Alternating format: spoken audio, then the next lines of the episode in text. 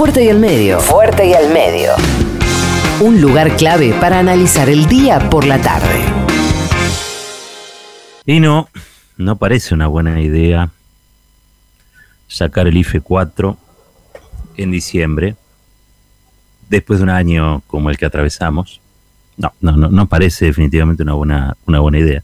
Tampoco parece una buena idea, hay que decirlo, descongelar las tarifas, ¿no? De los servicios públicos, no, no pareciera ser una buena idea. Tampoco parece una buena idea sacar precios máximos. Este, no, la, verdad que hay, que hay que admitir que hay ideas que no son todo lo buenas que uno quisiera. Esto, sobre todo en un contexto como el que vivimos, ¿no? que es un año de pandemia con sus múltiples consecuencias, con una crisis que de por sí ya era una crisis muy profunda, totalmente, totalmente agravada. Ahora, me pregunto también, ¿qué opciones, qué posibilidades tiene Martín Guzmán?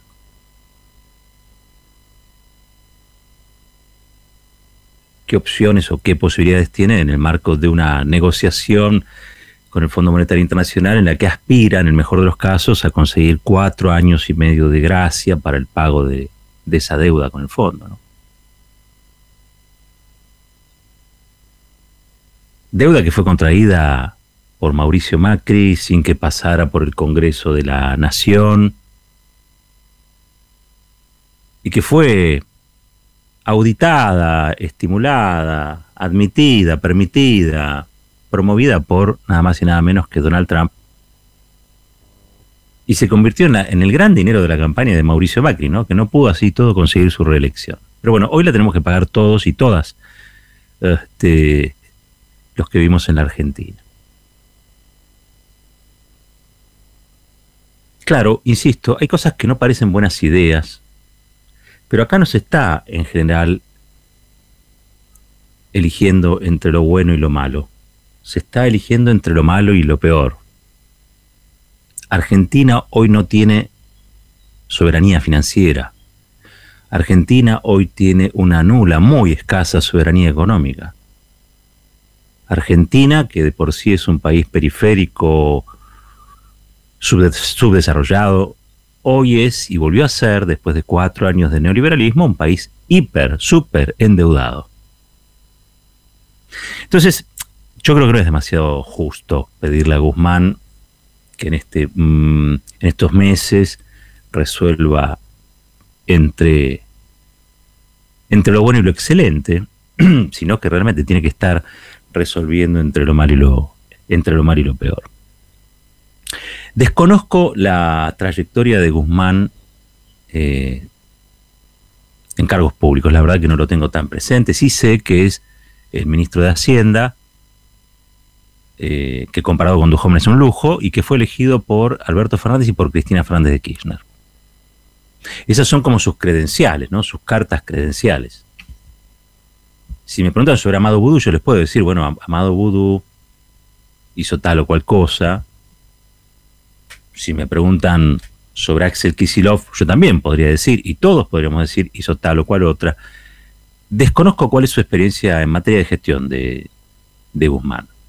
Lo que sí puedo decir es que hizo con los bonistas extranjeros una negociación bastante exitosa, en una situación de mucha debilidad.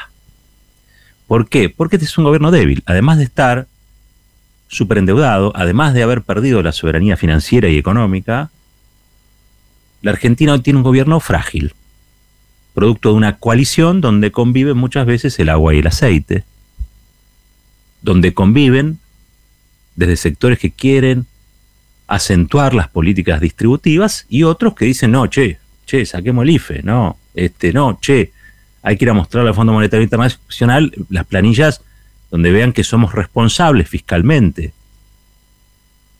Todo eso se da en la misma coalición.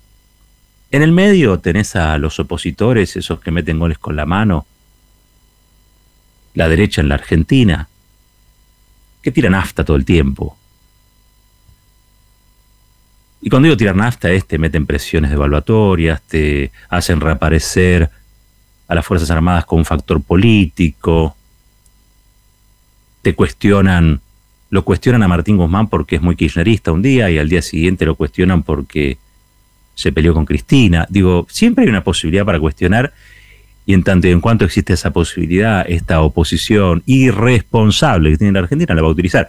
Yo les quiero recordar que nosotros nos sacamos colectivamente el principal problema de encima. Digo porque entiendo que hay muchos que están bajoneados, entiendo que hay muchos que están a punto de desencantarse, entiendo que... Yo entiendo todo. Pero nos sacamos esa piedra de encima que era Mauricio Macri, una piedra total y absoluta como presidente, que fue el artífice del endeudamiento. Y estos que hoy son opositores, no todos, pero la gran mayoría de los opositores, fueron gobierno con Mauricio Macri. Son los responsables de este endeudamiento. Son los responsables que Argentina tenga que negociar con el FMI, yo diría prácticamente con las manos atadas, con los ojos vendados y de espalda. Te suben al ring de esa manera. Hasta el banquito te sacan, decía Bonavena, ¿no? Bueno, acá estás, además de todo, estás mañatado. Porque no vayan a esperar de una coalición de estas características medidas revolucionarias, independentistas, soberanistas. No, porque en realidad el paraguas de esta coalición es ordenar, tranquilizar la economía. Si le van a preguntar a Alberto Fernández, va a decir que Néstor Kirchner tenía superávit gemelos. Es decir, balanza comercial positiva y déficit controlado. Y ese parece ser el horizonte, ese parece ser el objetivo. No, no es que está más lejos el, aparece otra cosa más lejos. En, algo, en, en, algún sector de la coalición, sí, claro que sí, por supuesto. Por supuesto. Pero no en todos, ¿eh? No en todos. A veces hay más hinchas del FMI en alguna que otra zona de, la coalición que dentro del Fondo Monetario. A veces esos que dicen que este gobierno no tiene ningún plan están o respaldan esa hipótesis dentro del espacio oficial. ¿Cómo es eso? Sí, porque parece que hay como una suerte de consenso en el que el gobierno tiene que hacer las cosas distintas a las que se hizo durante el gobierno de Cristina Kirchner. Yo no estoy tan convencido de eso. Para mí hay muchas cosas que se hicieron bien ahí, hay muchos funcionarios que se foguearon ahí, hay muchos que tienen la convicción para llevar adelante cierto tipo de políticas. Pero bueno, esta también es una coalición que se hace con gente que hasta el año 2017 apoyó estas políticas horribles y hasta el endeudamiento, este, con el endeudamiento alegre o casi trágico, diría yo, que tuvo la Argentina en esos años. ¿Qué hacemos entonces? Yo creo que Martín Guzmán tiene un gran problema que es la manta corta. Y la manta corta quiere decir que si tapa los pies, destapa la cabeza y viceversa.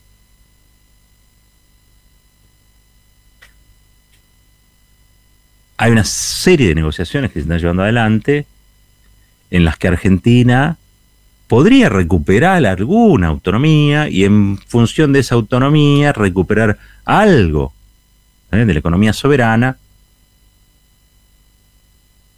y ordenar la relación capital y trabajo para hacerla más o menos viables en los próximos años. Claro, no es un programa revolucionario, es un programa mínimo, de acuerdos mínimos, ¿no? donde lo máximo que se le puede pedir a las grandes fortunas es no siga promoviendo la informalidad laboral, no siga bajando el salario. Ayúdenos, en este contexto a reforzar el mercado interno, que se le puede pedir, hay que ver si ellos aceptan. Yo creo que Martín Guzmán cuando dice que no va a dar el IFE 4 lo dice desde un lugar que es la matemática. Pero no hay nada más alejado de la matemática que la política. Por lo menos, no serían las mismas disciplinas. Una es una ciencia exacta, la otra es una ciencia social. En una uno puede estar seguro que 2 más 2 es 4, y en la otra 2 más 2 puede ser 8. Distinto hubiera sido quizá anunciar esto en este marco a la vez que se anunciaba la votación del aporte solidario extraordinario a las grandes fortunas. Eso me parece que hubiera sido mejor. ¿Por qué? Porque todos sabemos que todo lo que hizo el gobierno en este tiempo fue, fueron medidas extraordinarias, también excepcionales, pero que no solucionan la, las estructuras de injusticia que tiene la Argentina. La dependencia financiera, la falta de soberanía económica que tiene la Argentina no la soluciona un gobierno, ni en dos días, ni en un mes, y menos en un año de pandemia. Con lo cual todos sabemos que el año que viene, y todos apostamos a que sea un año donde se empieza a mover la economía, pero las restricciones a las que nos vimos sometidos por, por las políticas ejecutadas en el marco del neoliberalismo y sus consecuencias van a reaparecer. No se van a solucionar de un día para el otro. Ahora, vamos a tomar por válido un argumento y es que aquí sí están los números que no, nos dejan mentir, no nos dejan mentir. La inflación en relación al año pasado bajó. No bajó a cero, no bajó a 10, no bajó a 20. Pero no es el 45, 46%, 50% que tuvimos con Macri. Quizá esté en la mitad o un poquito más. Lo que pretende el gobierno, insisto, no es la revolución socialista, sino que el año que viene esa inflación se coloque en niveles un poquito más bajos para que se puedan proyectar mejores negocios, para que la actividad económica vuelva a funcionar, para que empiece lentamente a moverse la rueda de la economía. No hay mucho misterio en eso. La verdad que no hay mucho misterio. Ahora, ¿qué haces? ¿Cómo controlas la inflación en un país que tiene casi todos los rubros de la economía en manos de oligopolios, de duopolios, de monopolios? ¿Cómo haces? ¿Cómo haces? Es difícil, ¿no? Si no encarás una política antimonopólica, una política de defensa de la competencia, donde el bolsillo del trabajador, de la trabajadora, sea protegido. Porque proteger el salario de la masa laboriosa es una manera de aumentar el salario, de modo indirecto. Si a vos te aumentan el salario, pero a la vez te aumentan las cosas que compras con el salario, no hay mayor modificación, no tenés una recuperación del salario real, ni mucho menos. Pero si a vos te aumentan el salario y bajan el precio de las cosas que vos comprás con ese salario, entonces tu salario aumentó más, indirectamente. Pero claro, ¿estuvo preocupado el gobierno este año haciendo eso? No, la verdad que no. Y tampoco sé si está en los próximos meses preocupado por ese asunto. Estuvo preocupado por garantizar, ¿saben qué? El abastecimiento. Yo no sé, a veces parece que nos olvidamos lo que pasó hace ocho meses atrás. No sabíamos si iba a haber aceite. La gente iba y se llevaba de a 10, 12 botellas de aceite. Ibas al supermercado y faltaban fideo. No había alcohol en gel. No había alcohol en gel. ¿Por qué? Porque entre otras cosas había una memoria de situaciones críticas donde la gente va y se, se abastece, acopia esas cosas y, y de golpe quedan las góndolas vacías. Nos acordamos de eso, ¿no? Bueno, se garantizó el abastecimiento. Ahora, garantizaste el abastecimiento sosteniendo esa manera injusta de producir que es con ventajas para unos y desventajas para las grandes mayorías. Eso es un oligopolio, eso es la cartelización, eso es un duopolio. Entonces ahora los que son los dueños reales de la economía vienen y te dicen, che, y habría que descongelar las tarifas. A mí no me parece una buena idea y ojalá el gobierno cambie de opinión en eso. ¿Saben por qué? Porque fue lo primero que hizo Macri liberar las tarifas y les aseguró tarifas extraordinarias y, ganancias en dólares extraordinarias a esos grupos que hoy tienen o manejan las concesiones de los servicios públicos. Con lo cual, yo diría que se hicieron un colchoncito. Así que, ¿por qué lo vamos a estar beneficiando en un momento en el que todos estamos poniendo el hombro? Que lo pongan el hombro ellos también. Que pongan el hombro ellos también. A mí me parece correcto todo lo que tienda a cierto equilibrio y a cierto sentido de justicia. Si con la manta no puedes tapar los pies, porque se destapa la cabeza. Si no puedes tapar la cabeza porque se destapan los pies, un poco y un poco. Un poco y un poco. Que todos hagan el esfuerzo. No es lo mismo decir no voy a poner el IFE porque me compromete las cuentas fiscales y además o a la vez anunciar que impusiste el aporte solidario extraordinario. No es lo mismo comunicar eso. Ahora, si vos lo que querés es convencer a la misión del FMI para que vea lo duro que sos, si lo que estás buscando es ese efecto y crees que los del FMI son sonsos, me parece que estás equivocado. El Fondo Monetario Internacional debe tener más información sobre Argentina que los propios argentinos o las propias argentinas o los propios funcionarios. Vos te sentás con cualquiera de estos tipos y si hay algo que tienen es información. Con lo cual, si en realidad lo, que te mostrás es pro mercado, amante del déficit cero, eh, bueno, yo no creo que funcione. Entonces quizá haya un problema ahí. Y ese problema sea también, como casi siempre estamos diciendo, de comunicación. Anunciar las dos cosas a la vez. tener distintos voceros que anuncien en simultáneo que el sacrificio, el sacrificio es para todos y todas. Quiero decir, que la ley es pareja para todos y todas. Y que en el marco de una situación muy complicada como la que atravesamos, cada uno hace su aporte solidario extraordinario los pobres de toda pobreza, los, que cobran el IFE, los que forman parte de esa economía informalizada, los 11 millones que reciben alimentos, ya hicieron su aporte. Su aporte fue vivir en la pobreza y en la indigencia todo este tiempo, todos estos años. Yo les quiero recordar que la mayoría de los argentinos no pudieron comprar los 2 millones de dólares que Macri decía que se podían comprar durante su gobierno. Entonces hay que decírselo al ministro, suena antipático lo que dice. Suena muy antipático. Yo sé lo de la manta corta y como vieron, no tengo nada para decir en contra de, Guzmán. Al contrario, si lo eligió Cristina, lo eligió Fernández, es que tiene méritos para estar donde está. Pero a veces me gustaría que algunos funcionarios tuvieran un poquito más de, ¿cómo decirlo? Más de sensibilidad. Porque si tuviera esa sensibilidad, estas mismas cosas las dirían de otro modo. La gente no son cosas. Y si hubo gente que durante este tiempo pudo resistir con este IFE, ingreso familiar de emergencia, que claramente lo dice su nombre, es de emergencia. Y estamos por enfrentar las fiestas de un año pandémico horrible, donde Pablo Roca se dio el gusto de extorsionar públicamente para obtener los ATP para él, para su empresa, para Clarín, para Mañeto, y todo eso no vengas a tirar sal en la herida. Después tiene que ir a la casa de Víctor Hugo a aclarar las cosas. El otro día miraba lo de que esto también se les pasa por perder la sensibilidad. No, no, nunca pierdan el barrio, muchachos, nunca pierdan el barrio. Decían que el mecanismo de adecuación para las jubilaciones de Cristina Kirchner, en comparación con el de Macri, había garantizado que los salarios de jubilados y pensionados este, eh, recibieron mayores aumentos y que eh, según una fórmula y según la otra, con la fórmula de Cristina del año 2009 en adelante, creo habían recibido 500 pesos más. ¿A usted les parece que forma de comunicar? En serio les digo.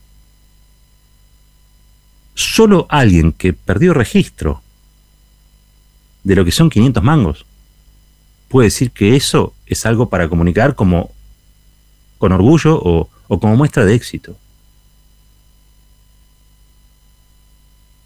Hay cosas que, insisto, hacen a la sensibilidad. No es necesario ser un premio Nobel a la lucidez, a la tecnología, eh, al algoritmo. es, simplemente tener un poco de conciencia de la vida que tienen millones y millones de compatriotas que quizá no hayan ido a Colombia, pero tienen derecho a vivir. Tienen derecho a vivir.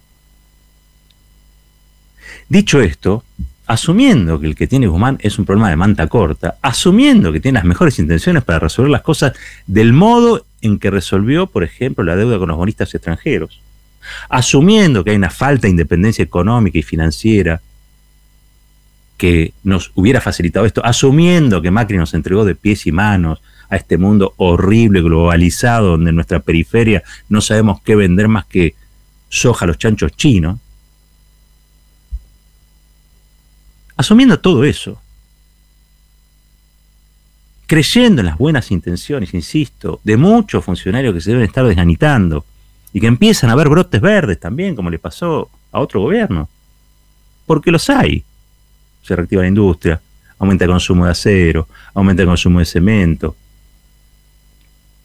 Yo lo único que le voy a pedir un poquito es de sensibilidad. Yo no les pido que me bajen una estrella azul, como decía Pablo Milanés. Yo les pido que me bajen la luna. Quiero que si van a tomar medidas, y esas medidas son las medidas necesarias, la manta sea para todos, que nos cubra a todos, o que nos descubra en partes iguales a todos y a todas. O la cobija es para todos, o la cobija es para nadie. El aporte solidario extraordinario, los pobres de toda pobreza, los desempleados, los trabajadores precarizados, los que han tenido un negocio, los que fundieron, los que lo fundió Macri, los que lo fundió la pandemia, ya lo hicieron. Falta grabar a las grandes fortunas. Una vez que grabes a las grandes fortunas, entonces sí, decime que el IFE fue una emergencia, que lo vas a sacar, que tenés que sanear las cuentas, porque a eso te comprometiste con el Fondo Monetario, para garantizar durante, durante cuatro años y medio una quita, una... para reactivar la economía y que la propia economía resuelva los problemas de ingresos que tiene la sociedad argentina. Martín Guzmán, yo no te pido que me bajes una estrella azul. Solo te pido que trates a todos por igual. Esto es fuerte y al medio. La reflexión tiene su tiempo. Fuerte y al medio. Con Roberto Caballero.